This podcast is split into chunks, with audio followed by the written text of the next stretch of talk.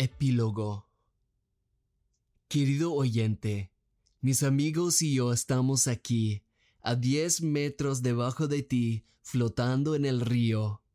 Y sí, el agua está rica. Dar el salto significa seguir a Jesús aun cuando no sabes cómo va a terminar, aun cuando te da miedo, pero al final descubres que siempre no fue un riesgo. Todo lo que perdiste resultó no ser digno de comparación con lo que ganaste, a Dios mismo. El verdadero peligro es irte, es ver a Jesús, escuchar sus enseñanzas, pero luego tomar tu propio camino. ¿Te lo puedo comprobar? Primera de Juan 2, 3 a 6 dice, ¿Cómo sabemos si hemos llegado a conocer a Dios? Si obedecemos sus mandamientos. El que afirma, lo conozco, pero no obedece sus mandamientos, es un mentiroso y no tiene la verdad.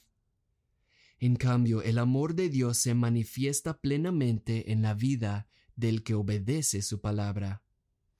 De este modo sabemos que estamos unidos a Él el que afirma que permanece en Él debe vivir como Él vivió. ¿Notaste que la obediencia está directamente relacionado al conocimiento de Dios y la vida con Él? No puedes tenerlo en tus propios términos. Por lo tanto, si obedecer a Dios es tan importante, ¿te puedo preguntar algo? ¿Cómo lo harás si no conoces lo que Él dijo?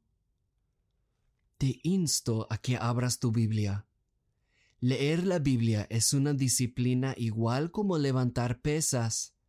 Duele al principio y no lo vas a poder hacer mucho, pero quédate con ello, porque vas a crecer y tu comprensión va a profundizar. Memoriza las escrituras. En serio, escribe unos versículos en una ficha, ponla en tu cartera y sácala durante el día.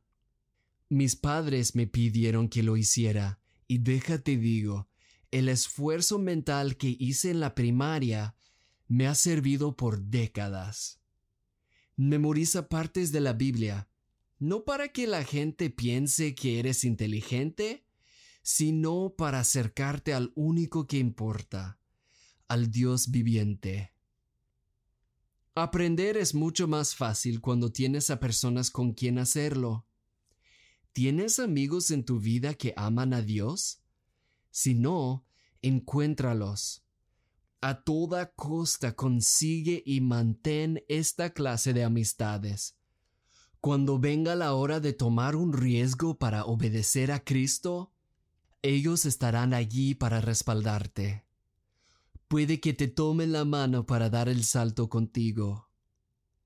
Y cuando hagas esto, verás cuál era la intención de Dios desde siempre. Él quiere derrochar su presencia contigo y darte cada buena cosa. Ya leíste cómo Dios convirtió a personas extrañas en mis amigos, mi soledad en risa, leíste que al seguir los buenos mandamientos de Dios, Él me sorprendió con la aventura. Ahora, querido oyente, ve por ti mismo. Da el salto.